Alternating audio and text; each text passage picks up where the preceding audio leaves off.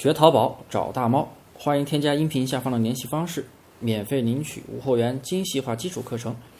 淘宝无货源，数据稳定之后如何继续提升？很多做淘宝无货源的朋友啊，大部分都是没有做过电商，刚开始接触无货源，做的都是铺货、裂变之类的，或者有一些做过电商，但都是好几年前的事情。哎，发现近期无货源特别火，又来做，哎，发现。淘宝的后台啊，完全跟几年前不一样了，多了好多新的功能。大家开始做铺货裂变的时候啊，都是不断的上货，然后坐等订单来。人在家中坐，订单天上来，就都是这样的一个状态。没有订单呢，就一直上货，运气好，数据稳定了。但是不知道该如何继续提升？难道还不停的去上货，或者不停的去刷单？完全没有自己的一个操作计划。那么今天这节课呀，大猫就是给大伙说说我的无货源淘沙价的操作计划，从新手期到中期，再到数据稳定之后，后面的一个高手期如何去提升，每个阶段应该去做些什么操作。首先给大家伙讲讲新手阶段的一个操作计划，新手期也是选品期。选品是一个不断测款的过程。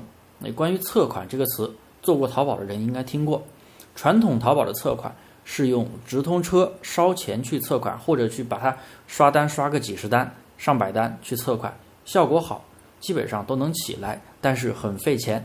特别是对于新手、对于什么都不懂的小白来说，这笔投资几乎就是往火坑里烧钱，往火坑里丢。我们做无货源淘宝。前期就是靠选品来测款，不用花钱。利用精细化淘差价的选品公式，你可以选到符合条件的产品，精准下精准下网，精准选品，有自然出单的宝贝，那么就是不错的宝贝。前期你需要每天去选十到二十个宝贝去上新，持续半个月左右就可以了，总数不超过二百个。其实。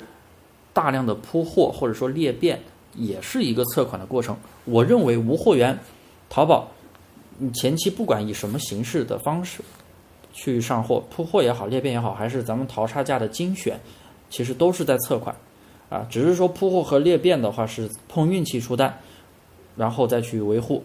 但是大量封大量铺货的风险是非常高的，可能你还没有出单就开始封店了，所以啊。我是不建议大家去铺货，特别是到现在了，马上二零二一年了，更不建议大家去铺货了。那么进入第二个阶段，稳定中期的操作计划。当你的店铺开始稳定出单，哎，经过一个新手期的选品，稳定出单之后，这里说的不一定是要很多单，有可能每天就两三单、三四单，但是比较稳定。那么这个时候我们就进入了中期。通过新手期的选品操作，让你的店铺能够自然的出单，但是仅仅靠选品去提升单量是不可能的，除非运气超级好，选到一个特别好的款，但这种都是啊，怎么说呢？看人品了。所以我们要有一个操作去维护店铺。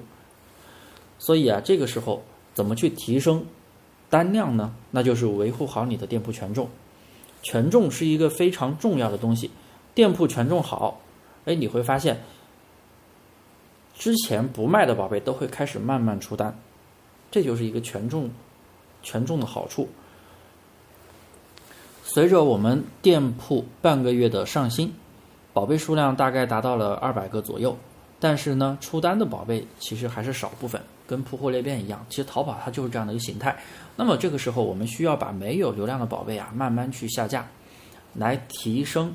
店铺的动销率，我们的宝贝也需要去做优化，从标题、图片还有价格上，根据数据分析去做一个优化。这个前面的课程有讲过啊，优化是一个循环的过程，不是说你做一次就会有非常明显的效果。一般宝贝数量，当你慢慢优化越来越少的时候，你会发现单量有了一个明显的提升。收益也有了一个明显的一个提升，单店达到几千、一万、两万，都是在这些优化之后达到的。好了，上部分我就讲到这里，大家可以接着收听高手期的数据提升的一个操作，也就是这节课的一个下半部分。大家在听课过程中有任何疑问，都可以添加音频下方的微信来找我，有问必答，欢迎咨询。